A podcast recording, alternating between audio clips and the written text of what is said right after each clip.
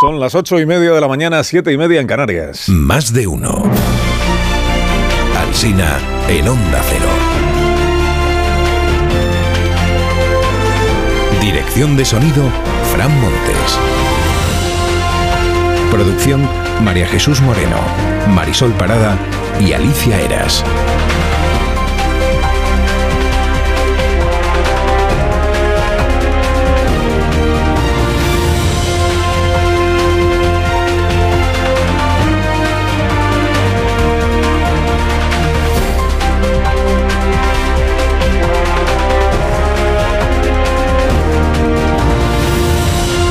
Estamos estrenando la mañana del lunes 11 de diciembre del año 2023 y aquí estaremos hasta las 12 y 20 minutos en emisión en cadena de este programa y a partir de las 12 y 20 como siempre con la programación local.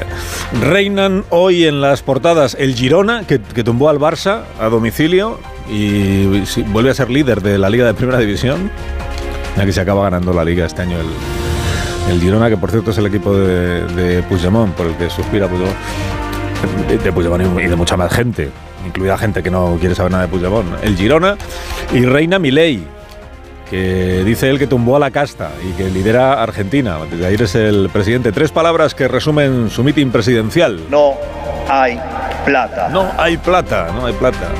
Produjo un, un educado traspaso de poder en el Palacio del Congreso entre el saliente Fernández y el entrante Milei educado traspaso de poder y no será porque no tengan posiciones antagónicas y no se hayan llamado de todo el uno al otro, pero la liturgia es la liturgia y el respeto institucional ayer se, cumplió. La vicepresidenta saliente, Cristina Fernández de Kirchner, ejerció como conductora de la ceremonia, las manos en los bolsillos, como quien pasa el trago pues obliga. Y en el más puro cristinismo, a un grupo de ciudadanos que la abuchearon a la entrada les hizo una peineta. Un fuck you, dice hoy la prensa argentina, ¿no? Hizo un you, una butifarra, dirían la prensa en Cataluña. La peineta, este estilo entre desahogado y macarra que va aprendiendo entre algunos dirigentes políticos, no solo de Argentina, ¿no? el estilo macarra. Por cierto, y paréntesis, esto de hacer peinetas tiene peligro. Carlos Fresneda informa en El Mundo de que la presentadora de la BBC, Marian Moshiri, ha tenido que pedir perdón porque se la vio en pantalla haciendo una peineta justo al empezar su informativo. De hecho, todavía no había empezado el informativo y ella estaba bromeando con la cuenta atrás, haciéndola con los dedos de la mano hasta terminar en el de la butifarra. Era una broma interna para el equipo, pero al final salió en pantalla. Creo yo que igual quien debería pedir perdón es el realizador y no ella, amigos. La culpa es de quien pinchó antes de tiempo la señora. Bueno, volviendo a la Argentina, en entrevista con Clarín, Santiago Abascal dijo que algún día el pueblo español querrá colgar de los pies a Pedro Sánchez. A veces uno transparenta sus deseos más que sus análisis en las entrevistas, sus deseos. Obsérvese que Santiago Abascal no sueña con que Sánchez sea colgado, sino que sea colgado boca abajo. ¿Eh? Le, le, faltó anhelar un caballo que luego lo arrastre. Dale tiempo a Mussolini, que todo llegará, todo llegará. Bueno, la reacción del PSOE fue inmediata contra Feijó. Hasta cinco dirigentes socialistas, tres ministras, eh, han exigido a Feijó que condene estas palabras de Santiago Abascal y que rompa sus pactos con Vox, da igual cuando leas esto. Y en el PP dicen, a ver, que no, estamos de acuerdo, rechazamos lo que ha dicho Abascal, pero que ha sido Abascal, nosotros no. Nosotros lo que queremos hablar es de la amnistía. Hay tres periódicos que llevan esto de Abascal hoy en portada, son El País, La Vanguardia y El Español. Y este último diario editorializa, dice, Abascal ha cruzado una línea roja intolerable, ha entrado en el terreno de la amenaza y de la infamia, y Feijó haría bien en condenarlo y en exigirle que se retracte. En el mundo, en portada una encuesta, uno de cada cinco votantes de Pedro Sánchez se arrepiente. Dice que hoy el PP sacaría 153 escaños y alcanzaría la mayoría absoluta con, con Vox. Bueno, se supone que alcanzaría la mayoría absoluta, que luego llegan las urnas y pasa lo que pasa. Editorial, el rechazo a la amnistía es transversal. Juan Luis Abrián, en El País, refuta el título del libro que hoy presenta Pedro Sánchez, Tierra Firme. Tacha el discurso gubernativo sobre la amnistía y los demás acuerdos con el independentismo de vacuo y sonrojante. Escribe Cebrián, dice, ¿cómo se puede siquiera suponer que es progresista un gobierno que no respeta la división de poderes y que incluye en sus filas a fuerzas supremacistas? Y después afirma, dice, los eruditos a la violeta portavoces del buenismo progresista acusan de haberse hecho de derechas a cuantos socialistas históricos, intelectuales críticos o sabios profesores advierten sobre lo peligroso de la actual andadura emprendida por esta especie de peronismo a la española. Defender el Estado de Derecho, dice Cebrián, por lo visto ahora es una prueba de conservadurismo otoñal. En la página siguiente, Vidal Folk publica otra columna ensalzando la amnistía. No sé si se dará por aludido el columnista con lo que dice antes Cebrián de los eruditos a la violeta y portavoces del buenismo progresista y todo lo demás. Iván Redondo, en La Vanguardia, también le dedica su página de los lunes a ensalzar la amnistía. Yo creo que hasta él ha perdido ya la cuenta de cuántas lleva. Insiste hoy Iván en uno de los salmos de estos últimos días, que es eh, esto de que todos los actores políticos están ya operando dentro de las instituciones. Esto de llamar actores a Puigdemont y compañía, pues tiene su punto, actores. Olvidar que es que Rey Junts no solo no dejaron de estar nunca en las instituciones, sino que han gobernado juntos Cataluña, la Cataluña posterior al año 17, es también una costumbre de, estos tiempos. Bueno, rebata Iván Redondo su tribuna celebrando el libro de Irene, perdón, de Pedro Sánchez y elogiando a Miguel Ángel Oliver, Oli, que llama así cariñosamente, dice, Oli, exsecretario de Estado de Comunicación, compadre de Redondo, en la Moncloa y nuevo presidente de la agencia EFE. Dice que es un periodista de los que, aunque no se dedican al periodismo, lo lleva en el alma. Bueno, pues todo en orden. 14 eh, ministros van a fichar esta tarde en la presentación del libro de su jefe, el presidente. Lo cuenta el Independiente. 14 ministros. Porque Calviño, luego hablaré con ella, creo que está en Londres y no puede asistir. Y si no serían, bueno, 14 ministros. Hay que saber organizar bien estos actos y la clave del éxito siempre es llevar una buena claque, o claque. Y 14 ministros yo creo que dan para claque. O sea, se aplaudirá muchísimo lo que diga el presidente o lo que diga sus presentadores, que son Ángeles Caballero, querida compañera, y Jorge Javier, expresentador de cuentos chinos. Quién sabe si entre los asistentes a la presentación del libro, si como discretamente estará el próximo o próxima ministro de Economía del Gobierno de España, el relevo de Nadia Calviño, porque Calviño abandona el barco y se va al BEI. Escribe José Ramón Iturriaga en ABC que no es fácil encontrar una persona de valía que quiera desembarcar en este gobierno. Dice, lo óptimo no es planteable, así que a lo mejor es escriba por aquello de hacer de la necesidad virtud. La razón informa de que los gobiernos autonómicos del PP van a sabotear la negociación de la financiación autonómica. Feijó ha decidido que sus autonomías no participen mientras exista una mesa de negociación con Junts en Ginebra. ABC informa de la investigación de la Guardia Civil sobre el tsunami democrático.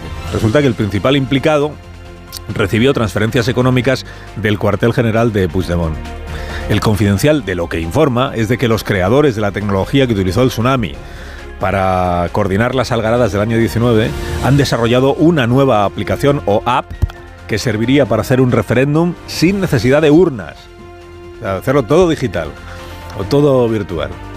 El mundo cuenta que hay conmoción en el CNI por la imputación de su exdirectora. El miércoles tiene cita en un juzgado. La gente tiene miedo, dice una fuente, sin nombre, claro, es el servicio secreto. La gente tiene miedo y añade, dice, la culpa de todo esto es de Margarita, porque ella entregó a Paz Esteban y ahora estamos así. Margarita Robles. En la vanguardia leo que el ministro Marlasca va a reforzar el plan antiterrorista ante el riesgo de atentados por Navidad.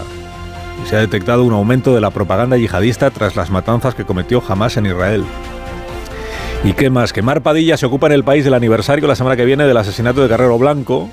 Cuatro libros y una serie de televisión que cuentan eh, lo que está acreditado, que es que fue ETA, y lo que no está acreditado, que es lo de la CIA, lo de Kissinger, lo de Arias Navarro.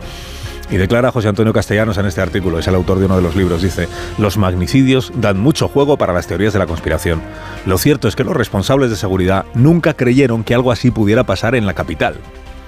Porque de Carrero se sabía no solo que iba a misa cada mañana, es que su dirección, la del presidente del gobierno, constaba en el listín de teléfonos que había en las cabinas.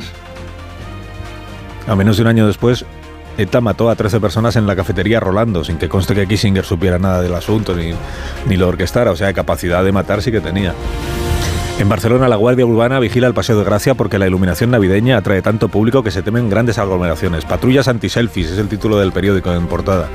Amigos del zumo de naranja auténtico y amigos del limón, ataos los machos, apertura de economía en la vanguardia. La producción mundial de cítricos se hunde por el clima y por una plaga bacteriana. Dice que en España aún nos salvamos, pero que el futuro se presenta muy escaso en producción de cítricos y con precios disparados. Y qué más, que el gobierno de Asturias está deseando reunirse con el ministro de Transportes. Quiere hablar de lo de los trenes de cercanías. Cuenta el comercio esta mañana que los trenes al final van a tener menos plazas que las que se habían contratado por el rediseño que hubo que hacer. ¿Se acuerda usted de lo de los trenes aquellos que no cabían en los túneles o iban holgados? Pues al final caben menos viajeros. Y por cierto, ministro Puente, le va a interesar esto que dice el neurocientífico Rodrigo Kian en, el diario ABC. Dice, si quieres ser creativo y tener alguna idea brillante, desconecta el móvil y las redes sociales porque no puedes estar pensando en 40 millones de tren, de tren, no, de cosas, en 40 millones de cosas a la vez. Desconecta el móvil y céntrate en Concéntrate, Oscar, concéntrate.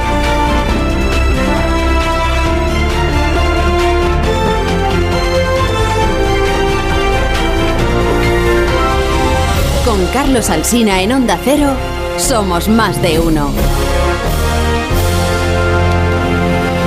Tú eres de los que siempre come fuera y luego te sientes pesado el resto de la tarde. Los, especia- tarde, los especialistas de Bio3 te traen este consejo que te va a interesar. Di adiós a los gases y a las digestiones pesadas con Bio3 Vientre Plano. Si te sientes hinchada después de cada comida, toma Bio3 Vientre Plano. Verás cómo mejora tu bienestar digestivo. Bio3 Vientre Plano en sobres monodosis, con probióticos megaflora reforzados con prebióticos e hinojo para obtener resultados reales. Consulta a tu farmacéutico y notarás la diferencia. Es la recomendación de Bio3 Vientre Plano.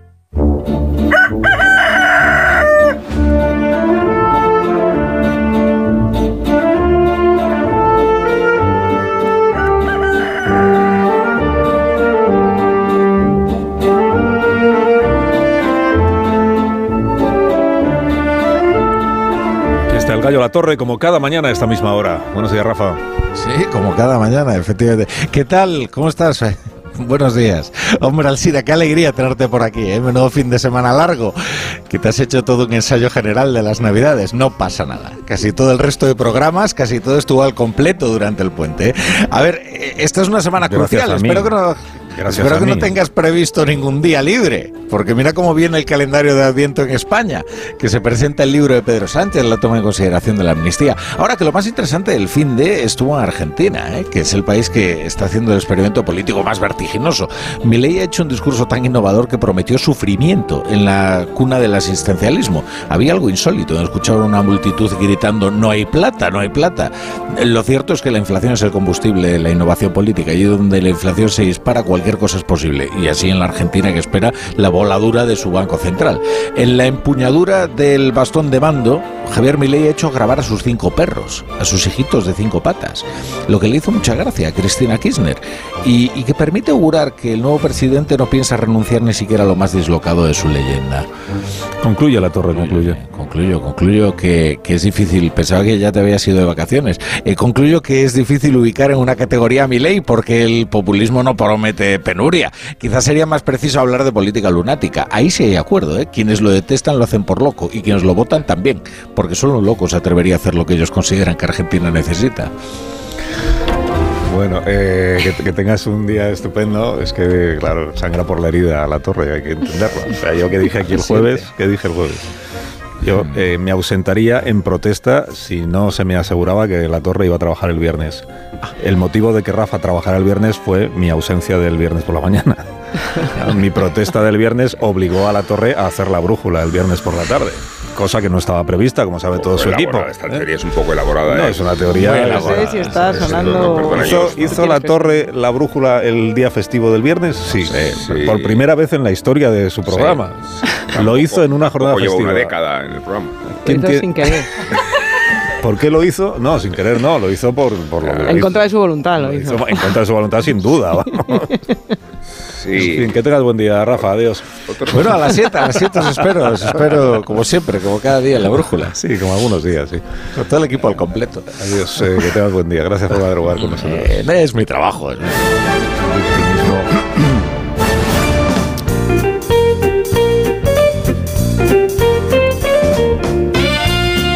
¿Qué tal, Marisol? Buenos días. Buenos días, Carlos. Buenos días. Unos Callahan para estas personas que aún no se sabe quiénes son. Porque ellos saben que el secreto de Callahan para ser el zapato más cómodo del mundo es su innovador diseño de la suela patentada Adaptation, que reproduce los movimientos del pie adaptándose al aumento de anchura que experimenta el pie al caminar. Y además Callahan utiliza materiales de máxima calidad que proporcionan siempre la máxima comodidad. Callahan es lo último en tecnología para caminar. Descubre la nueva colección de Callahan en las mejores zapaterías y en callahan.es. Tecnología, diseño y confort al mejor precio. Ahora sí, presento a estas personas que nos van a acompañar para desvelar ante ustedes todas las claves necesarias para interpretar adecuadamente la actualidad. Que son Pilar Velasco, buenos días. Sí, ¿Qué una- tal? Muy buenos días, Alsina. Una responsabilidad enorme, claro, pero para eso está. Buenos días, Pilar. días. Y muchísimas gracias por acompañarnos esta mañana. Un lujo. Buenos días, José Antonio Vera. Muy buenos días, muy, buenos días. entretenida aquí la mañana. Y Muy con bien. estas tensiones que tenéis aquí por los descansos y no sé qué. No, los trabajos, no sabemos qué son. Tensiones, no, o sea, aquí cada uno tiene su historia y todo el mundo nos conoce. Todo el mundo nos conoce. O sea, llevo 30 años haciendo un programa sin faltar un festivo. Y, y la torre lleva, que lleva un año y medio, ¿no? Y ha faltado todos los festivos, o sea que no hay, no hay nada que decir. Eh, Caraballo, buenos días.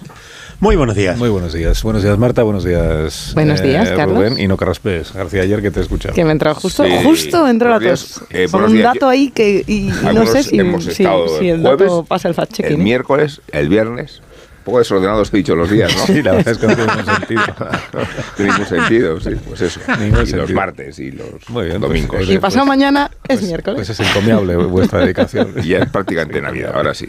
queda un lunes, Bueno, queda un entonces, lunes antes de eh, a ver, tengo un par de cuestiones eh, de- que tienen que ver con el, el macarrismo en política. Eh, he contado que ayer Cristina Fernández de Kirchner le hizo una peineta a un grupo de ciudadanos que la Que no el macartismo, ¿no? El macarrismo. No, no, eso, exactamente, el, maca- el macarrismo, que es un poco esta manera, un poco, te diría yo, como desabrida, ¿no? De, de reaccionar a las, a las críticas, a los comentarios, o, a- o incluso a lo que dicen otros eh, dirigentes políticos que no son de tu cuerda, que no son de... Ha sido muy noticia durante el fin de semana, me han dicho, porque yo como no estoy en Twitter, ¿sabéis? Me entero de todo esto un poco tarde. Entonces me han dicho que el, ministro de Transportes, Oscar Puente, como que se ha significado mucho durante el fin de semana en su reacción o respuesta a tuiteros que le criticaban por las averías del cercanías, a la presidenta de la Comunidad de Madrid, Díaz Ayuso, eh, que ha bloqueado al alcalde de Madrid, me han dicho, al, Sí. Eh, a Borja Caravante, que también es del Ayuntamiento de, de Madrid, y que el propio ministro ha publicado un artículo mío. eh, te- Me entera esta mañana, creo, creéroslo. Me entera porque me lo ha contado el equipo. Me ha dicho, pero si el ministro te usa a ti como argumento para... De autoridad, como argumento de de autoridad. autoridad. Pues a mí me parece bien. No, no sé exactamente lo que decía yo en el artículo, porque no lo recuerdo, pero me parece bien que el ministro me cite a mí. Tú no has cambiado de idea. Sigues pensando en lo Es que que no, ponía en no sé de qué, no sé qué decía en el artículo porque no lo tengo, pero, pero no- no, yo no he cambiado de idea. O sea, no he cambiado de opinión sobre... Bueno, tan no cambié de opinión que después de bloquear me fui de, de Twitter. Entonces, que Ayuso estaba saboteando las mercancías, las cercanías, cercanías. perdón, no decías, ¿no? Eso no. Entonces, no sé a qué se refería. No, yo explicaba por qué yo bloqueo cuando estaba en Twitter porque bloqueaba al que me daba cuenta de que formaba parte pues como de una que no tenía criterio propio, vamos, que les decía lo que y que no se había enterado de lo que yo había dicho y esas cosas. Claro, pero tú no eres Ministro un no será. servidor. Claro, tú no eres un ministro. servidor. Yo nunca he sido ministro. ministro de Transportes, ni quiero, ¿eh? Ni quiero. o sea. Entonces, ¿qué os parece el Pues comportamiento? nada, no, que Oscar Puente es un tipo que promete, como, como mi ley promete, ¿no? Bueno, ya no tiene que prometer nada porque ya lo estamos viendo como su manera de funcionar, que por cierto no tiene nada de diferente a lo que, mm, en fin, a cómo funcionaba en el pasado. Lo que pasa es que antes estaba en Valladolid y no teníamos tanta información de sus expresiones, de lo que decía, etcétera, etcétera. Y ahora pues sí, yo creo que va a hacer grande a Pepiño Blanco, a Ábalos, a Cascos, a todos los que han sido predecesores suyos en el Ministerio de Transportes o de Fomento, como se llama en otra época. Y bueno, eh, yo espero que este estilo, que es eh, pues bastante zafio, vulgar, agresivo, que es impropio de un servidor público, pues lo cambie y lo modere, porque, en fin, él ya no está, o no debería, debería saber que él ya no está para hacer política partidista, sino para ser el ministro de todos los españoles. Y por tanto, esa agresividad, además inventándose cosas, porque lo que otro día dijo, por ejemplo, con relación a, a Ayuso, que estaba saboteando las cercanías, pues es en principio, ¿eh? salvo que tenga una información eh, que lo eh, atestigue o que lo pueda certificar, pues es una, una burda mentira, ¿no? Luego ha dicho que bueno, que no lo dijo, pero en fin, ya sabemos que los compañeros de la sexta dicen que sí que lo dijo y otros que estaban allí también.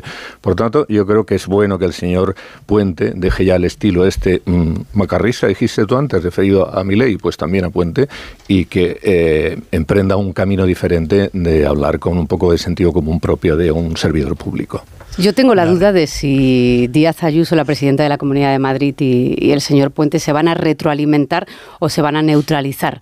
Y, y de momento yo creo que estamos en, en lo primero, ¿no? Eh, si si nos habíamos acostumbrado ya al bueno pues al desbarre tuitero, lo voy a llamar así porque hemos leído cosas también muy elevadas de, tono de Ayuso, pues ahora ya, ya estamos todos. Eh, a ver, eh, una cosa buena del fin de semana es que el ministro de Transportes, en cuanto tuvo, mm, porque estaba firmado el informe de Renfe sobre qué había pasado en, el, con los cercanías de Madrid, estaba firmado el 9 de diciembre, se publicó por la noche. Es un ejercicio de transparencia, me parece bien, pero claro, lo acompañó también el, como decía el ministro, me gusta la fruta que popularizó, que es una frase de Isabel Díaz Ayuso. Esto es un, un, toma y daca, ¿no? De tú pones la frase, yo, yo la utilizo, ¿no? Eh, a ver, como Twitter es lo que es y tiene la comunidad que tiene y nos sirve a los periodistas para hablar de ello y a los ministros y a los cargos públicos para en muchas ocasiones desbarrar, bueno, lo circunscribo ahí, al final no es la política real y menos mal, ni la ciudadanía en general está ahí y menos mal.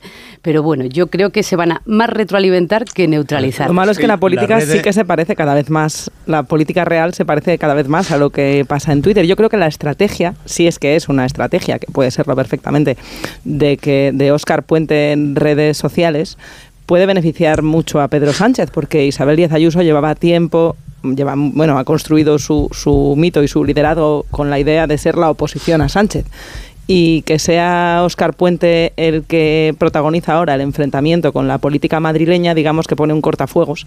Insisto, no sé si es deliberado, pero me parece que el efecto es este, a, a, en términos de lo que pasa en el mundo real, más allá de Twitter, es que Óscar Puente sea quien, quien devuelve a Díaz Ayuso esa, ese me gusta la fruta que tanto había utilizado ella en Twitter. Y aquí no se aplica la primera enmienda esta de la Constitución de Estados Unidos, pero allí sí que resolvieron que Trump no podía bloquear a nadie en Twitter que ningún funcionario público podía bloquear a nadie y tenía que escuchar a la gente, que la idea era que, que no es una persona cualquiera. Las reglas de Twitter no, no se aplican a, a, los funcionarios públicos, pero eso era en Estados Unidos, aquí no tenemos esa primera. Caraballo quiere decir algo.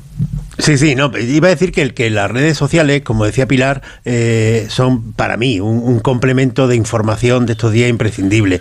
Pero yo veo en mi entorno y que, que hay gente que es que vive en Twitter. Y, y claro, eh, Primero, esto tiene, provoca un problema grande, que, que crees que la, que, que, la realidad es la que tú ves en Twitter y, y, no tiene nada que ver la realidad de la calle con la del Twitter. Y luego que consume una cantidad de energía, que lo citabas tú al principio, enorme. Entonces, cuando te das cuenta que, que las redes sociales te está consumiendo tanta energía que es muy provechosa para otras cosas, lo normal es alejarse o dejar encajonado las redes sociales para consultarla un par de veces al día, pero no vivir en Twitter, que es lo que hacen miles de personas. Lo extraordinario de todo esto es que en España, que tenemos también una de las anomalías de la política española, es la política declarativa. Aquí las polémicas, el 90% de las polémicas políticas eh, se sustentan en lo que dice alguien, le replica el contrario y luego le contesta el primero para que haya un tercero que diga, y, en, eso nos pasamos eh, la mayoría del día. Aquí eh, Oscar Puente tendría que estar hablando ahora de los proyectos que tiene, de cómo va a solucionar los retrasos enormes que hay en muchas, pero claro, para, para, para él, que, que, es un tipo, eh, es el, el, típico político jabalí que decía Ortega, que, que pues esto le viene fenomenal y, y sí, pero a ver, una así cosa llevará es, mucho tiempo. Una cosa es que Twitter sea un mundo alternativo o una burbuja y otra cosa es que si lo utilizan los ministros o las autoridades políticas como fuente convencional de información, eh, deja de ser un espacio eh, marginal y se convierte en un espacio central y en este caso lo es, es un espacio central donde se desarrolla la política porque a través claro. de Twitter hemos conocido la corpulencia y la vigencia de una controversia que opone al tuitero Oscar Puente frente a cargos de relevancia del Partido Popular en una situación de contraste y de enemistad que es inasumible por parte de un ministro de Transportes que tiene unas obligaciones. Claro, claro. A mí me parece muy desconcertante que la estrategia de comunicación sea esa y todavía más que el gobierno central vaya a establecer una beligerancia con las autonomías en función del signo político que están representadas.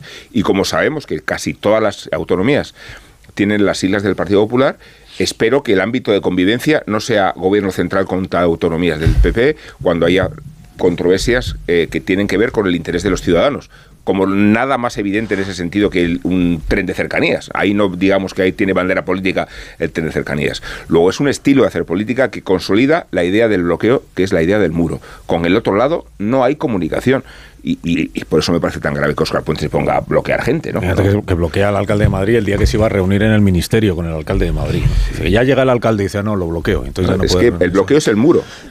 Pero bueno, es verdad que en Twitter, yo la experiencia que recuerdo que tenía es que en, en Twitter hay gente que es capaz de decirte las mayores barbaridades del mundo Sí. y luego te los encuentras en la calle y te piden un selfie. Esto también pasa mucho. O sea, que es posible que el día que se vean cara a cara eh, Óscar Puente y Isabel Díaz Ayuso, pues se Claro, saluden. Un cordialmente, selfie. se saluden cordialmente, se desbloqueen mutuamente, o el alcalde se desbloquee mutuamente, y entonces diremos, ¿y entonces lo de Twitter? O sea, tanta animadversión en Twitter y resulta que son capaces de sentarse a hablar de las cosas, pues en lugar de tuitear, siéntense más a menudo. Te voy a hacer una pausa. Luego os pregunto por otra cuest- cuestión que tiene que ver un poco con Twitter. Porque también me enteré yo anoche, eh, pero porque un alto cargo del gobierno me, me los reenvió, todos los tweets que estaban publicando los ministros diciéndole a Feijó, pero condena lo de Abascal en, en Clarín, condena y rompe ya los pactos con Vox. Me decían, se está montando una, ha salido en tromba el gobierno. Yo decía, pero ¿ha salido dónde el gobierno? No, en Twitter. ¿Pero qué ha pasado? Esto que ha dicho Abascal de que el pueblo español, como es, eh, algún día querrá ver a Sánchez colgado, Colgado de los colgado de pies, los pies. sí. Que entonces están dándole a Feijó. Digo, es Abascal el que lo ha... Bueno, ahora os pregunto por este asunto y por mi ley y por la toma de posesión. Y enseguida saludamos también a Nadia Calviño, que es protagonista de la vida política de nuestro país. Ahora seguimos. Más de uno en Onda Cero. Carlos Alsina.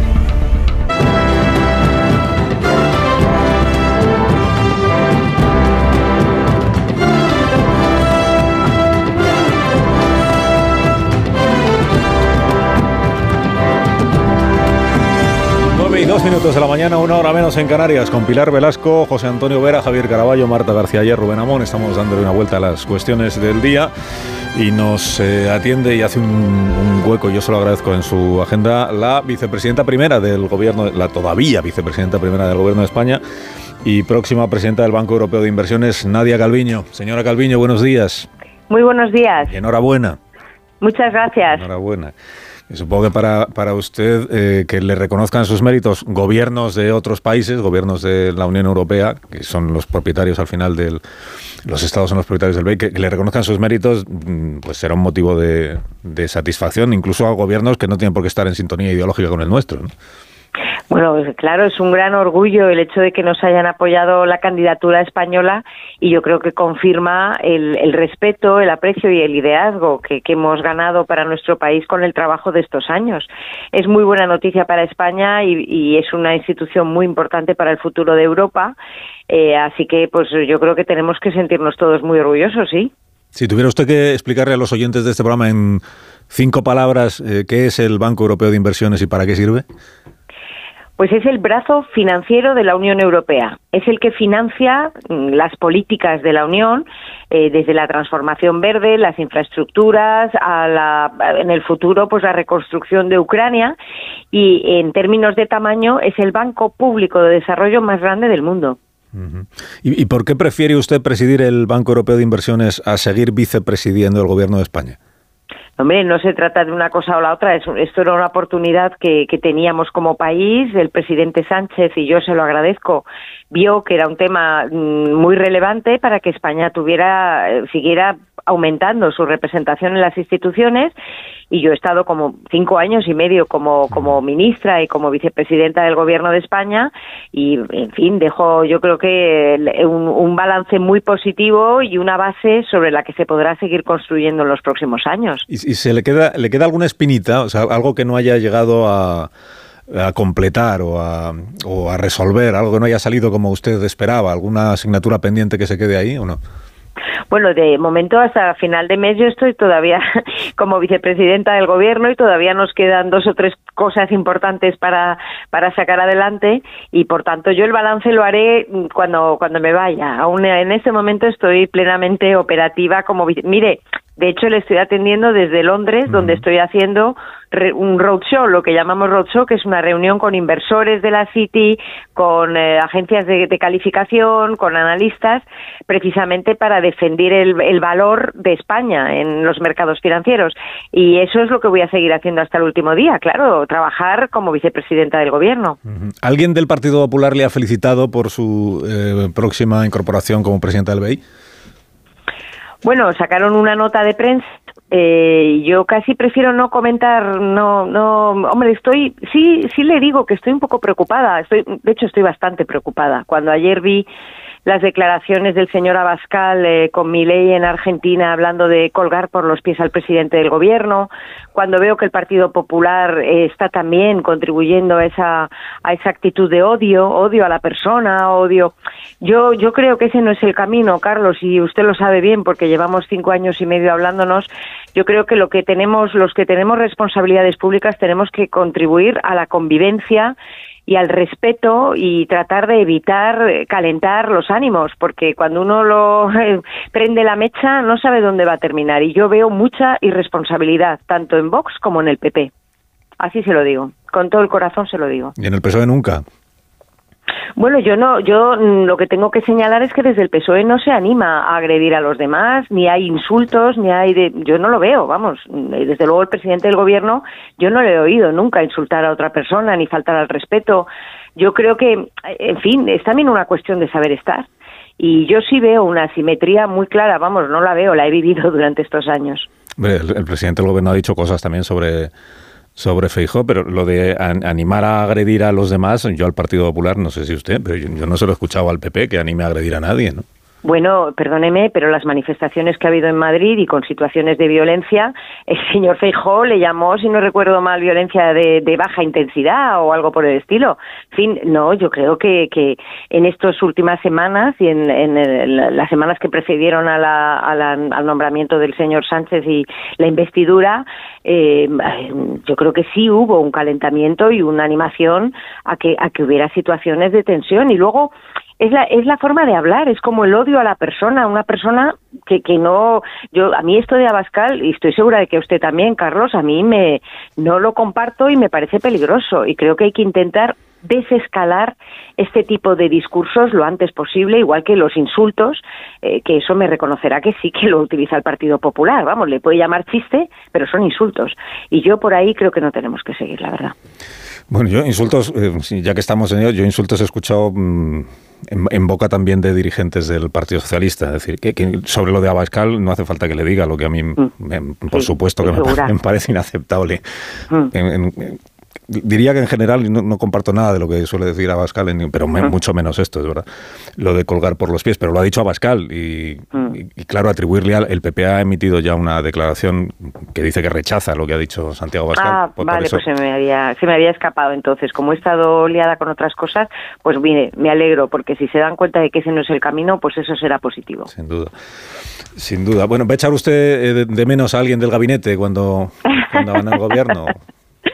Hombre, claro, hombre, sí, pero es que aún no, no, lo he pensado mucho porque solo esta semana empezaremos a, empezaremos a, empiezo a, ver cómo va a ser la transición. Hasta ahora teníamos que ser muy prudentes hasta que ha salido la decisión, ¿no?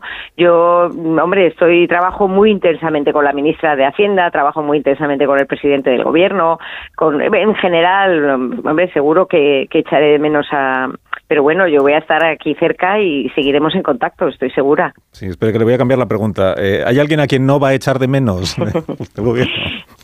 Pues mire, es que yo, como siempre, vamos a quedarnos con lo positivo y las buenas relaciones y sobre todo el buen trabajo que se ha hecho durante estos años. Como le decía, creo que el balance es muy positivo. Salvar a la economía española durante la pandemia, la fuerte recuperación económica que hemos tenido. La economía española sigue yendo fuerte. Los datos que tenemos muestran que en el tercer trimestre ha sido la economía que más ha crecido. El mercado de trabajo eh, sigue bien. En fin, eh, los datos de noviembre son positivos. La inflación está bajo control. Las perspectivas para 2024 son positivas. Eh, todo en general nos muestra una economía que está en buena, que goza de buena salud, incluso en un contexto internacional tan complejo. Yo, por eso, la sensación que tengo y el sentimiento que tengo es de orgullo eh, y del trabajo bien hecho. Y, ahora que eh, vuelven en el 2024 lo de las reglas fiscales de la Unión Europea, eh, eso lo, vamos a notar de alguna manera los, los ciudadanos negativamente, quiero decir. Tenemos que prepararnos para algún efecto adverso en la vida cotidiana de la gente, del, del el restablecimiento de las obligaciones que vamos a tener que cumplir los estados respecto del déficit de la deuda, etcétera, ¿no? Pues justo es uno de los temas en los que tenemos que seguir trabajando de aquí a final de año. Vamos a intentar llegar a un acuerdo para, para cambiar las reglas fiscales y vamos a hacer una reunión extraordinaria del Consejo de Ministros, muy probablemente, para intentar llegar a un acuerdo que está muy cerca. Hemos trabajado intensamente y hemos avanzado mucho la semana pasada y yo creo que lo tenemos, está ahí cerca, lo vemos, ¿no? Posible, el llegar a un acuerdo porque es importante que cuando se restablezcan las reglas fiscales sean las que necesitamos en este momento, estén adaptadas a la realidad post-pandemia. En todos los países ha aumentado mucho la deuda, eh, ha habido un aumento importante del déficit en muchos de ellos. En España lo estamos bajando muy rápidamente, la deuda ha bajado en 15 puntos de PIB desde el momento álgido en 2021. Eh, el déficit el año que viene ya lo vamos a bajar al 3%, pero hay otros países que todavía están teniendo dificultades para volver a, una situación de equilibrio y lo que tenemos que tener son reglas que garanticen la disciplina fiscal, pero también protejan el crecimiento económico y la creación de empleo y las inversiones que necesitamos para el futuro. Y eso es lo que estamos intentando, tener reglas que nos permitan en los próximos años seguir eh, haciendo las inversiones públicas necesarias para la transición verde, la digital, la inversión social, también en defensa. Eh, estamos trabajando en esas nuevas reglas y en todo caso España cumple las reglas actuales y cumplirá eh, las reglas que se aprueben para el futuro porque el gobierno tiene una política fiscal responsable que es la que yo creo nuestro país necesita. Una última cuestión, eh, vicepresidenta. Eh, ¿En qué momento comprendió usted que la impunidad de Puigdemont era beneficiosa para los españoles? Bueno, yo este es un tema, como se puede imaginar, Carlos, en el que sobre el que he reflexionado mucho a lo largo de estos años y, y en el que yo creo que se ve muy claramente que, que lo que uno pueda sentir, digamos, lo que lo que a uno le pide el cuerpo, por decirlo, que, que nos entiendan los ciudadanos, pues a lo mejor no se corresponde con lo que es mejor para el país, ¿no? Y yo que he vivido eh, muy intensamente los años duros de 2017-2018, en los que en cada uno de los encuentros con inversores, como el que voy a tener esta mañana aquí en Londres, lo único que me preguntaban es qué pasa en Cataluña yo lo que veo es que en estos cinco años y medio hemos conseguido cambiar totalmente la convivencia en Cataluña y que el diálogo es el camino por el que hay que seguir. Eso lo tengo muy claro. Eh, y creo que todos los pasos que se puedan dar en esa dirección eh, van a ser buenos para eh, la convivencia en nuestro país. ¿no? Uno ya después puede cuestionar si es el momento, si había que esperar más tiempo, pero que el camino es ese, yo lo tengo claro. Y luego, a título personal también le digo que yo no voy a dejar que una persona u otra eh, dañe eh, las perspectivas de nuestro país o una política que yo creo es la que España necesita, porque bueno, para eso también hemos estado trabajando durante estos últimos cinco años y medio. Cuando me dice que no va a permitir que una persona eh, dañe, eh, ¿a, qué se refiere? Que no lo... Quiero decir que yo creo que cuando uno toma decisiones y cuando uno tiene responsabilidades de gobierno, tiene que estar por encima de lo que le pide el cuerpo, por, por, resumirlo, y que lo entienda, ¿no? Tiene que tomar decisiones que son, que crea que son las buenas para su país y aunque, aunque mm, en un momento dado eh, pienses, pues esto no es lo que a mí me apetece hacer, bueno, pues es que hay que hacer cosas que, que no apetecen, ¿no? Cuando uno está en el, en el las responsabilidades públicas.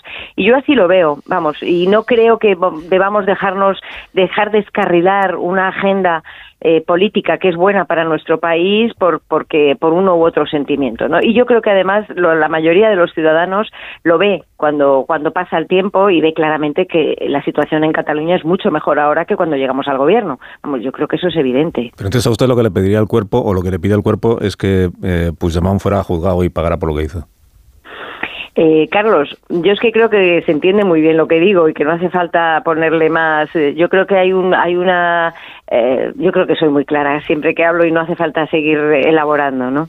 O sea, que lo he entendido bien o no.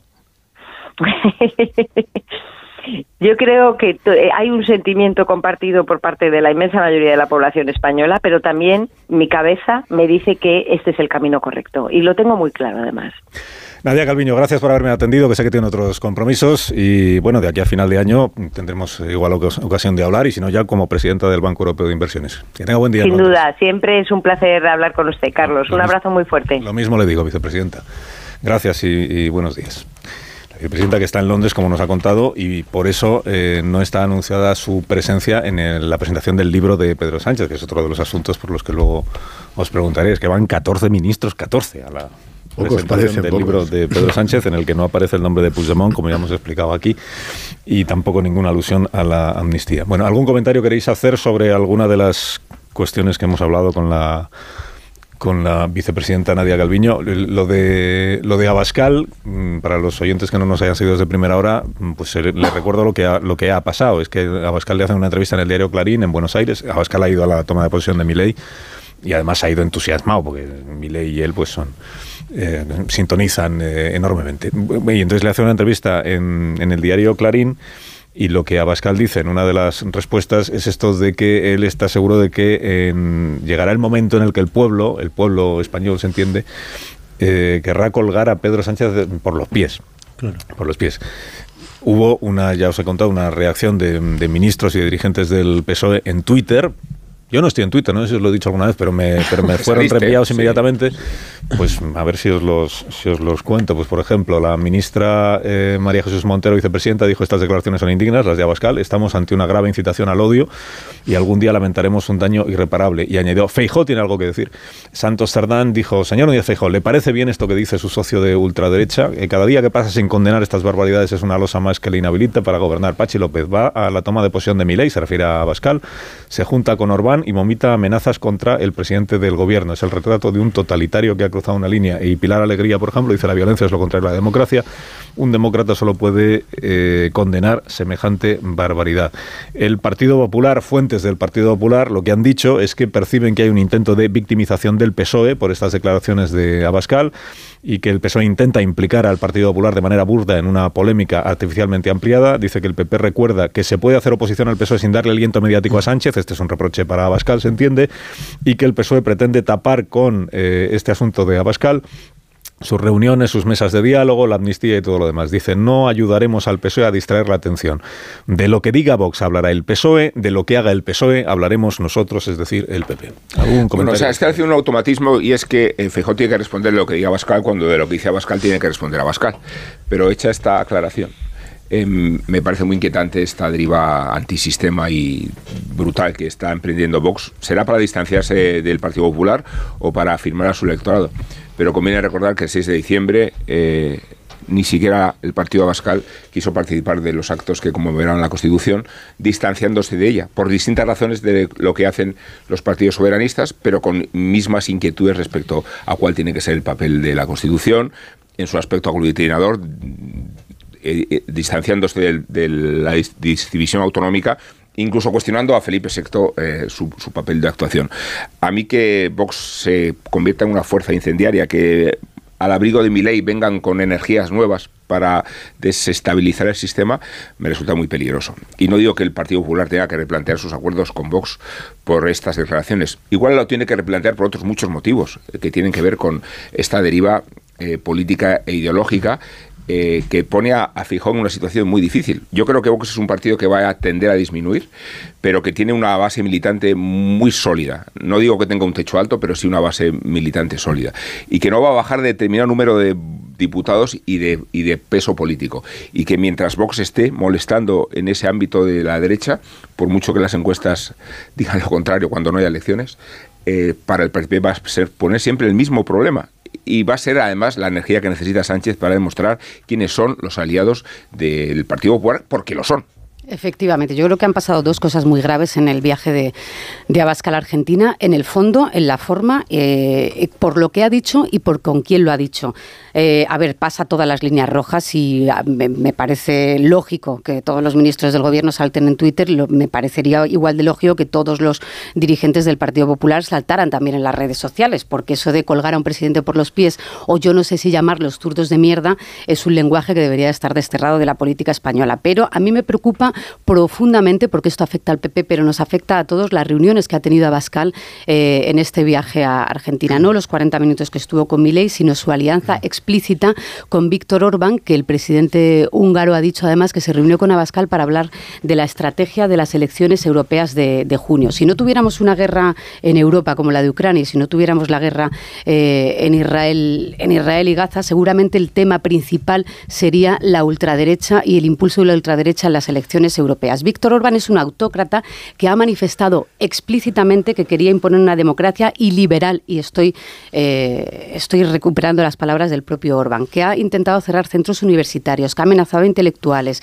eh, que ha convertido a lo que era la democracia húngara en una amenaza para las democracias europeas y occidentales y es con quien se ha reunido Santiago Abascal y con quien ya dice abiertamente que está planteando una estrategia para las elecciones europeas. A mí eso me parece muy grave y es a lo que tiene que responder el Partido Popular, porque pasado el mes de mayo, viendo el peso que va a tener la ultraderecha en Europa, en qué condiciones está el PP eh, para ponerle resistencia a su socio de gobierno mm, en comunidades autónomas y a su posible socio de gobierno en el Congreso y, y a nivel nacional. A mí de verdad que me preocupa la estrategia en las europeas de Santiago Abascal abierta y explícitamente y que aquí nadie diga nada. Cuando Víctor Orbán, es que es una amenaza, lo ha dicho eh, la presidenta del grupo de Feijóo, Ursula von der Leyen, que sí que habla de un muro que sí que habla de un muro explícito y este muro a quien hay que ponerse en Europa mm. es a Orbán y Orbán es el socio de Abascal.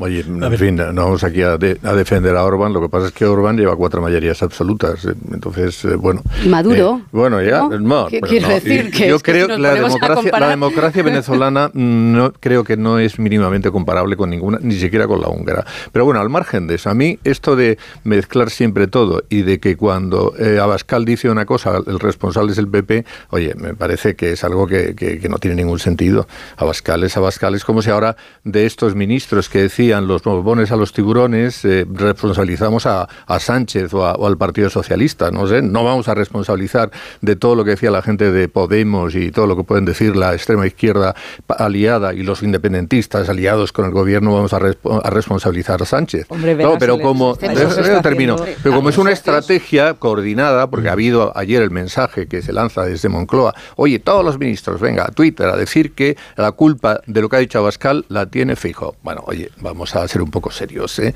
Abascal ha dicho lo que, ha dicho, que es, es un impresentable, ya lo sabemos, y además está en una deriva cada día peor, pero oiga, eh, el PP me parece que ha salido alguno de sus eh, portavoces o, o, algunas de las fuentes eh, del PP para decir que no tiene nada que ver con esa cuestión, porque, mm, en fin, es que es impropio. Ahora, la estrategia de que cualquier cosa que pase con relación a Vox, el culpable es el PP, pues oye, es que no tiene ningún sentido, porque eso no es así. Y de esa misma manera le podíamos responsabilizar al señor Sánchez de todo lo que dicen los independentistas. Claro, es que eh, hace bien el PP en distanciarse de lo que hace Vox y cuanto más eh, se distancie, pues, pues más marcará el perfil y más se distanciará de la estrategia que, parece que le frustró la victoria que tenía bastante hecha en las urnas, según aquellas encuestas del verano, de antes del 23J. Pero queda contradictorio estar gobernando en tantos gobiernos autonómicos y a la vez quererse desentender de cualquier cosa que haga tu socio como que no tuviera nada que ver contigo cuando se está gobernando conjuntamente. igual que, igual que, perdón, ahora termino yo. Igual que queda contradictorio en Sánchez desentenderse por completo de lo que hacen sus socios y de lo que digan sus socios con los que está pactando y gracias a los cuales es presidente del gobierno. Entonces el Partido Popular tiene ahí una contradicción que lidiar diciendo que no tiene nada que ver con él lo que diga Vox, pero lo que digan los socios de Sánchez sí tiene que ver con Sánchez y sí representa a Sánchez. Como argumento va a tener lo que que, revisar un poco. A ver, el, análisis que se resuelve más rápido es sobre la literalidad de, las palabras de, de, Abascal, porque eh, efectivamente eh, en, en, la política española Pedro Sánchez y el Partido Socialista necesita imperiosamente las barbaridades de Abascal para poder tapar sus propias barbaridades.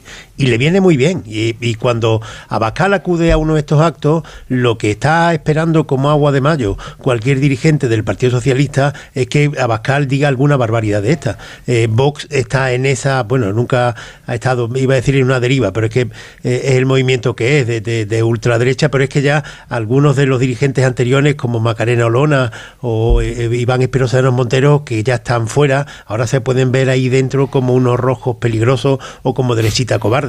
Es, lo que eh, la deriva que tiene ahora Vox de más ultra más, extrema derecha y más barbaridades. En cuanto a lo de, eh, de Víctor Orbán, creo es que cuando hablabais de, de, las democracias iliberales, este concepto de ciencias políticas, de lo que expresa son aquellas democracias que se someten a elecciones, que un partido gana, pero que el, líder político que gana las elecciones, el presidente, cada vez se comporta de una forma más autocrática, despreciando eh, la separación de poderes.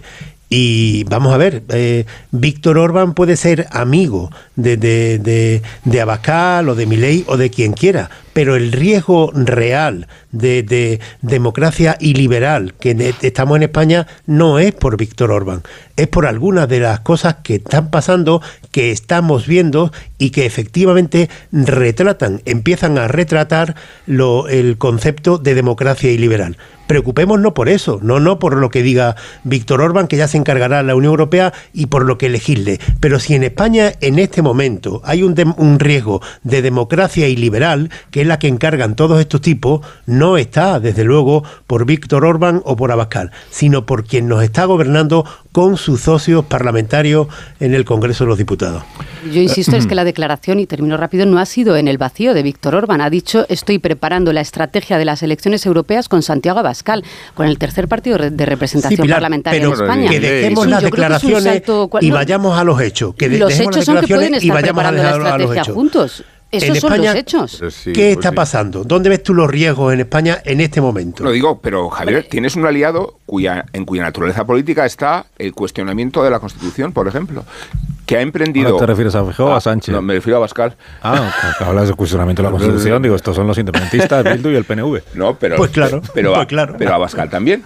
Y sumar, y, y Abascal también, por No, supuesto. pero digo, digo, digo que cuando... Abascal que no lo dice, ¿eh? No, Abascal no estuvo... No Abascal no programa electoral. En los actos conmemorativos. A, Abascal abjura del sistema autonómico. Entonces tú a la Vale. Constitución la puedes pero, atacar. pero la acepta, ¿eh? Yo no he leído ninguna y- vez no, que el esté resto contra la no, no, Constitución. no, pero que no hay que entrar a defender No, a Abascal. no. Pero no. que no, no, no entremos en este no, Uno, order. que aceptarla significa eh, eh, eh, estar en las instituciones que la que la identifican. Da igual, totalmente. verbal o no verbalmente. Solo faltaba que no pudieras meterte con la Constitución. Yo digo que lo puedes hacer, pero, pero que se puede hacer con el criterio centrífugo o con el centrípeto, me da igual. Los que quieren mucho centralismo y los que no quieren nada de centralismo. Pero cuestionan y no estar en los actos de la Constitución significa abjurar de la Constitución. Simbólicamente, claro, claro que la aceptan. Digo que ese es un, una deriva eh, extremista y antisistema que tiene Vox, con la que tiene que gestionar el Partido Popular su alianza.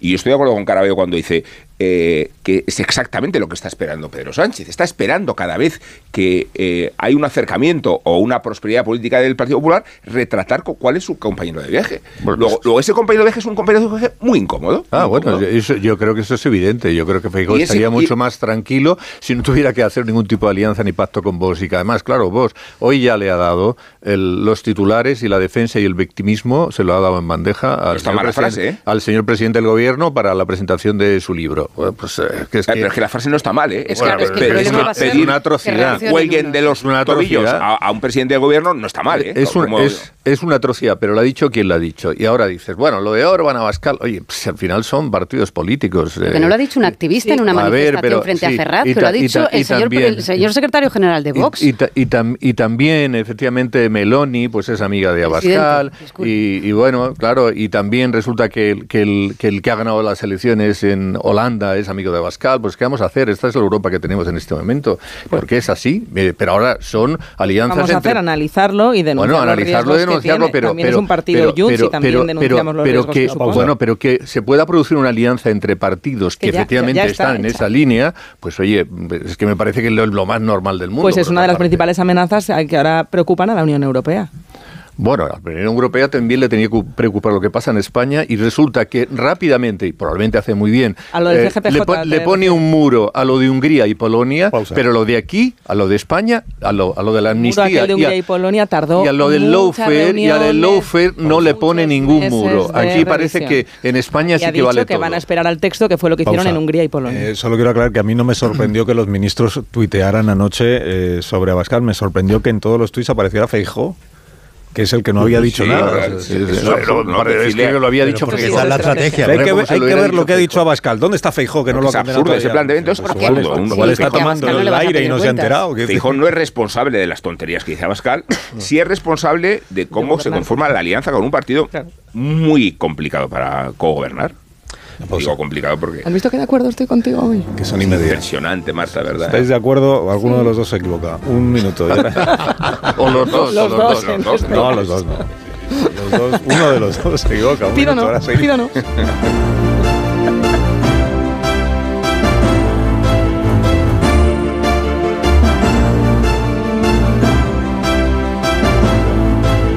Más de uno. Onda Cero. Carlos Alsina.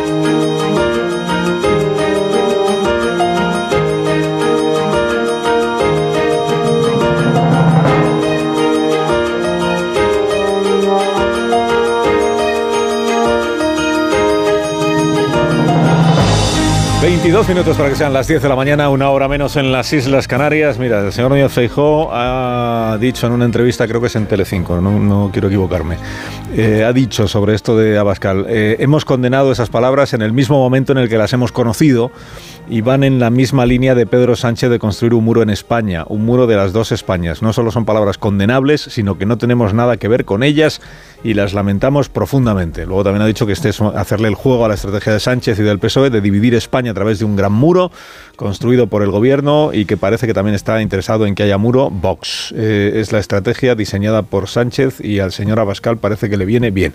Y también ha confirmado Núñez Feijóo que mañana intervendrá él en el pleno del Congreso de los Diputados en el que se va a debatir la proposición de ley de amnistía. Intervendrá el señor eh, Núñez Feijóo y en nombre del del Grupo Socialista, pues mm, no sé si sabéis quién va a intervenir, pero.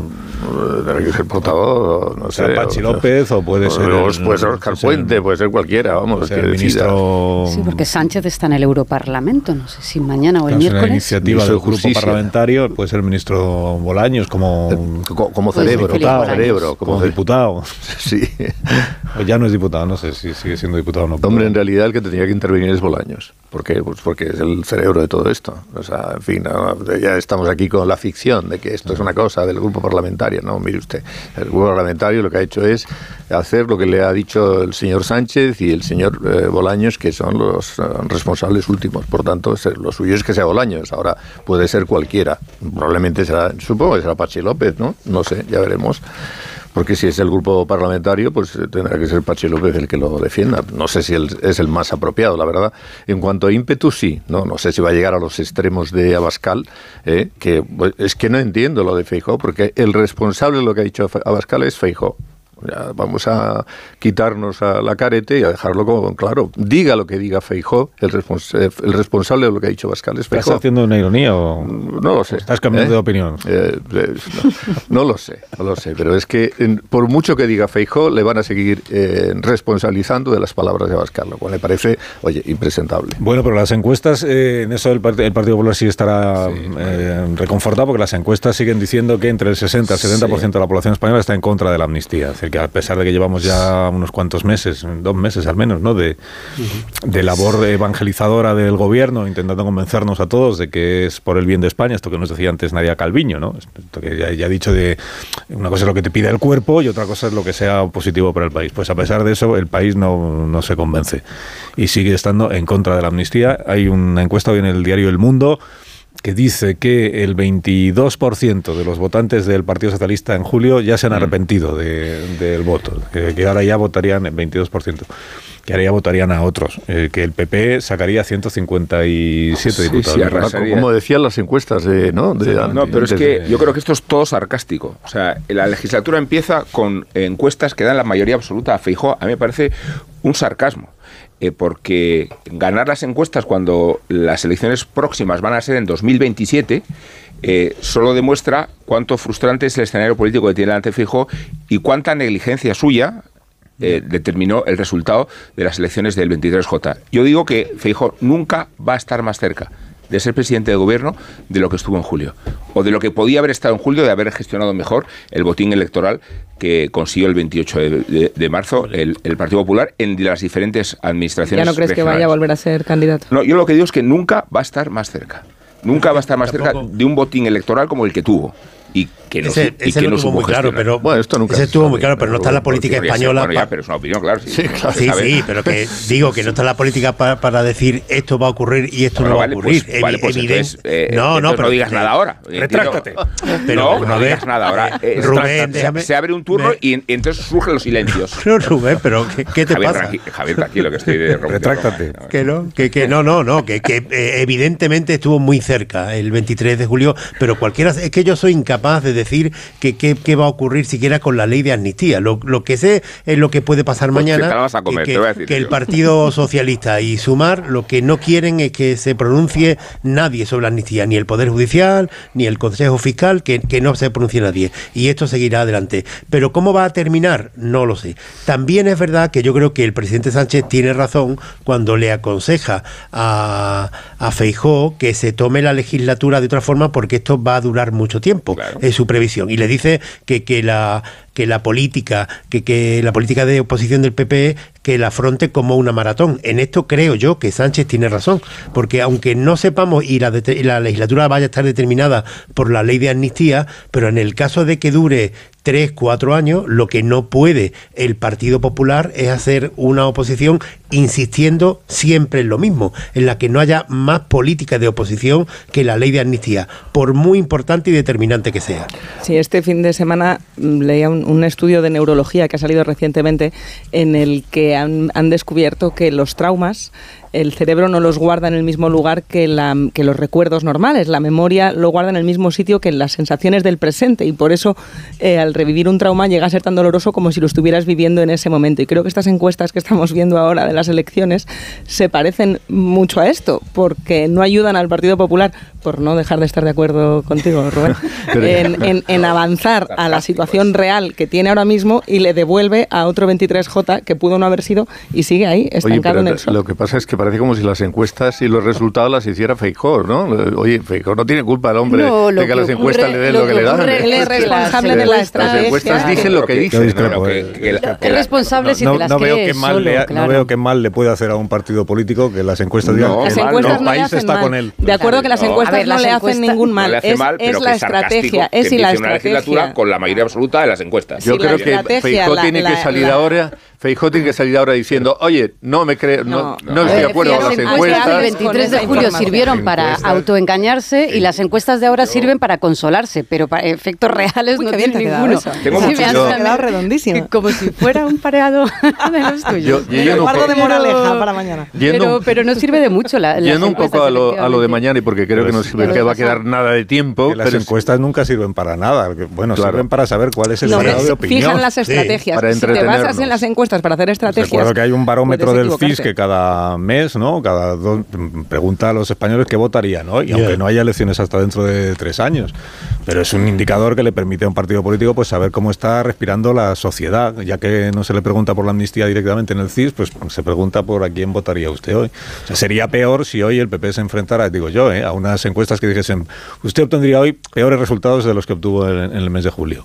Sí. Pues entonces sí, el señor Feijóo tendría dos motivos para desolarse. Uno, no haber gobernado y otro, que cada vez le apoya menos gente. Pero no es eso lo que está pasando según las porque las encuestas lo que están reflejando es que el PP está creciendo a costa de Vox. Eso es lo que- Ni tampoco- Y ni eso es tampoco está bastante lógico, por otra que parte. entre el votante socialista del mes de julio, pues hay un sector que está como disgustado porque, pues, pues porque ve que no es esto lo que se le había planteado. Una parte, digo, una parte pequeña, si usted quiere, pequeña, pero que tienen motivos también para decir, oiga, Claro, este juego que nos han hecho de los, cu- de los cubiletes, que el juego este del trilero de no había amnistía, pero ahora sí que la hay porque hemos de jubil- Cuando a la vez está diciendo el Partido Socialista que si hubiera tenido mayoría absoluta no habría habido amnistía, que es que no sé si nos hemos enterado de eso. Pues claro, se llama Sí, pasar. eh, eh, luego- luego no será tan en buena estas para el país. situaciones- Las encuestas en estas situaciones son eh, peligrosas cuando se interpretan políticamente dentro del Congreso. Y esto ha ocurrido varias veces a lo largo de la democracia, con UCD, eh, con posterioridad a, a raíz del 15M, cuando la interpretación que se hace cuando hay una, un Congreso de los Diputados que no responde a lo que dice la encuesta eh, eh, y los actores políticos empiezan a cuestionar la legitimidad del Congreso porque no se corresponde con lo de la calle. Es verdad que si ahora se celebraran elecciones, eh, la representación del Congreso no sería la actual. A mí me parece bastante evidente, pero desde luego entrar, dar un paso más y decir que el Congreso no está respetando, no representa la legitimidad de, de la, No, hombre, de no. la calle, eso ya es otra historia. yo sí creo que el Congreso representa em, eh, perfectamente la sensibilidad de la calle respecto de la amnistía. Amnistía. Lo, lo pienso, porque pienso que en el grupo parlamentario socialista hay como poco un tercio de los diputados que en realidad no están por la amnistía, están porque disciplinadamente tienen que estar, pero no porque crean en ella, ni el porque crean que es una buena que solución. mencionaba la encuesta de, incómodo ese, de. Metroscopia, ¿no? Y el silencio este que hemos oído a entonces, Calviño. de ahí sí te sale, de ahí sí te sale el 60% de los ciudadanos El eh, contra la problema, amnistía. el problema que yo veo es que las encuestas siempre se producen en un momento en el que no hay elecciones. Bueno, también hay un momento en el que sí están más cercanas. Entonces, claro, la gente cuando tiene que decir algo con relación a una encuesta, pero no hay elecciones, no se pronuncia igual que cuando va a votar. Porque cuando vas a votar ya sabes que estas son las de verdad. Y ahí las cosas suelen, su- suelen ser diferentes. En cualquier caso, el problema que tiene aquí Feijó, y aquí no sé si con, con ironía o sin ella, es que si el resultado es de las encuestas es malo, malo para él. Y si es bueno también, porque oye, en fin, es que el pobre está aquí con un resultado que no le sirve para nada, ¿no? Entonces, ¿qué vamos a hacer? Feijó y el PP pues se lo van a llevar siempre eh, como algo negativo, le sea favorable o le sea contrario. Ahora, con relación a lo de mañana, y por decir una cosa así rápida, cuidado, a mí en lo de mañana me parece que hay un tema grave. En lo de mañana, un tema grave de verdad, ¿eh? Mañana es lo de la amnistía en el Sí, Congreso. el- sí, Toma en el- consideración. Sí, la toma en consideración. Y es que hay 7 y 7, ¿verdad? Con 7 y 7 diputados, o sea, 14, que son los de Esquerra y los de Junts, que son los que van a votar algo que les va a beneficiar a ellos y a su grupo, a su partido. Y esto, teniendo en cuenta que ellos son funcionarios, porque no son funcionarios, verdad, en sentido estricto, pero cuando estás cobrando el horario público, eh, pasas a ser funcionario. Eh, eso es una prevaricación administrativa. Estás votando algo que te beneficia a ti y a tu grupo directamente. Y ojo, porque este no me parece un tema menor. Si 14 A mí me parece una van- interpretación sí. del derecho, perdóname Vera, muy, vamos, Pausa. muy, Si 14 personali- muy ministros personalista. van a la presentación del libro, imagínate dónde va a alcanzar la lealtad a Pedro Sánchez de su gente, ¿no? Pues, pues va a parecer de la presentación del libro de Stalin, perdón por la comparación, pero es que eh, nunca puede haber tanta adhesión hacia un líder, ¿no? Pero, O sea, nada de lo que se vota en el Congreso es voluntariamente a la Número uno. presentación A del nadie libro. les ha, nadie les ha obligado. ¿Qué mejor plan pueden tener A un lunes por la pocos, tarde ¿eh? que ir a ver el, cómo el jefe ha presentado su libro? Los, los lo de, los de Sumar van o no van. Espero que el día que yo presente un libro estéis todos allí para Nos aplaudir. estuvimos todos en el Cerecedo Claro. y se represalió a que no ha ido. Ah, Sí, bueno, pero lo- los que nos invitaron no fuimos. Claro, pero estas no tengo nada hay que ver organizarlas ¿eh? bien. Sí. O sea, pondrán un monovolumen que salga de la Moncloa y van todos los ministros en, en el monovolumen. Una, una pausa. Y suerte a Ángeles Caballero, que es la presentadora de, del- de la presentación. La Ha soltado un disparo muy gracioso que ha sido el de Jorge cuen- Javier, No, sí. el título Cuentos Chinos, que es el verdadero título del libro de Pedro Sánchez. No, Cuentos Chinos es el programa que presentaba el presentador Ya, del libro de sé, Irene, eh, de Irene, de Irene y de Sí, no me líes, el contexto, eh, que no sé cuál era. eh, Sálvame no está mal como Liante. título tampoco. Ahora seguimos.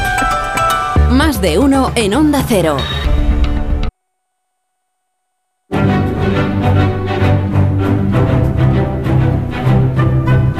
Ahora con Ignacio Rodríguez Burgos vamos a conocer la actualidad económica y financiera de este lunes. Buenos días, Ignacio. Muy buenos días, pues mira, esta es la semana grande, la semana grande de los señores del dinero. Hay reuniones de la Reserva Federal y del Banco Central Europeo y esperan que la moderación de la inflación pues augure una rebaja de tipos de interés más pronto de lo previsto. Al menos este jueves lo que se espera en Europa es que el precio del dinero se mantenga como está. Los mercados financieros abren la semana con ligeras pérdidas en Europa. Se imponen las ventas, por ejemplo, en la bolsa española, que baja ahora mismo una décima a los 10.212 puntos, con ACS, Bankinter, Inditex y Amadeus en la parte alta de la tabla. Las materias primas, las materias primas se imponen las rebajas. En año y medio se han abaratado un 25%. El barril de crudo se coloca hoy en los 76 dólares en el mercado europeo. Además, un dato de última hora, el coste por hora trabajada en nuestro país sube un 5,4% en el tercer trimestre, suma así nueve trimestres al alza y esto como aperitivo a la reunión de trabajo eh, con los agentes sociales para discutir la subida del salario mínimo interprofesional y también la reunión que van a tener en Hacienda con las comunidades autónomas para el reparto del déficit público, un reparto que consiste en que casi todo el déficit lo tiene que asumir las comunidades autónomas. Gracias, Ignacio. Hasta ahora. Gracias y hasta mañana. ¿Indultas o amnistías a alguien esta mañana? Pues a Michel, y no al futbolista del Madrid que itineró después como fallida solución de tantos banquillos, suena Michel, acordaos, sino al estabilísimo entrenador del Girona que amenaza con campeonar. Quiero decir que el club catalán ha aplastado al Barça en su campo, que lidera la Liga Española y que está en condiciones de ganarla. Puede decirse ya claramente y con más razón cuando sea en breve campeona de invierno. No nos escandalicemos, ha sucedido con el Depor y con el Valencia en otras épocas. Se ha subvertido la tiranía de los grandes, incluyo entre ellos al Atleti, y se ha disparado, claro, la teoría conspiranoica. El sistema, Carlos, así en abstracto, habría creado las condiciones necesarias para que el título de Liga Española española lo termine obteniendo el equipo de Puigdemont como si formara parte de los acuerdos políticos. Se dijo lo mismo en otros periodos y situaciones, por ejemplo cuando la Real y el Athletic de Bilbao encadenaron cuatro títulos consecutivos porque al sistema, en abstracto otra vez al sistema, le convenía fomentar el orgullo territorial de los equipos vascos en la conflictiva década de los 80. Y es verdad que el fútbol es una manera de cualquier otra de hacer política, pero las razones por las que Girona aspira al título se explican desde la óptica más sencilla de todas. Michel ha conseguido que sus muchachos jueguen como suena y sueña Xavi.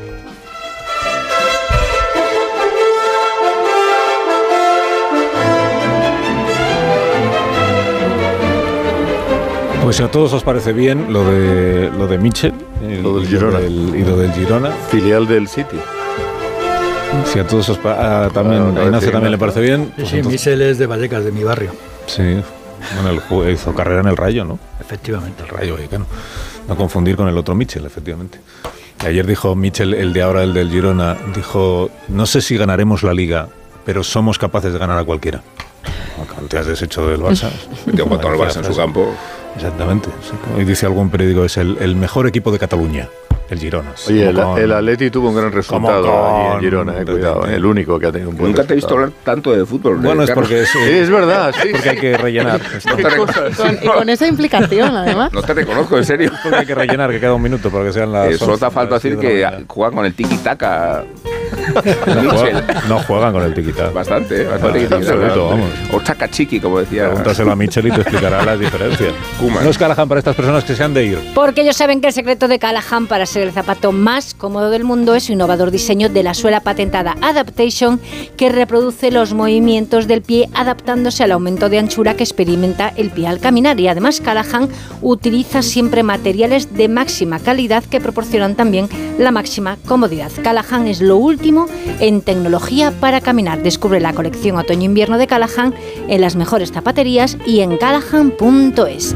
Tecnología, diseño y confort al mejor precio. Pues adiós Vera, adiós, Adiós, Velasco, adiós Caraballo. Buen Muy día. buenos días. Adiós Marta.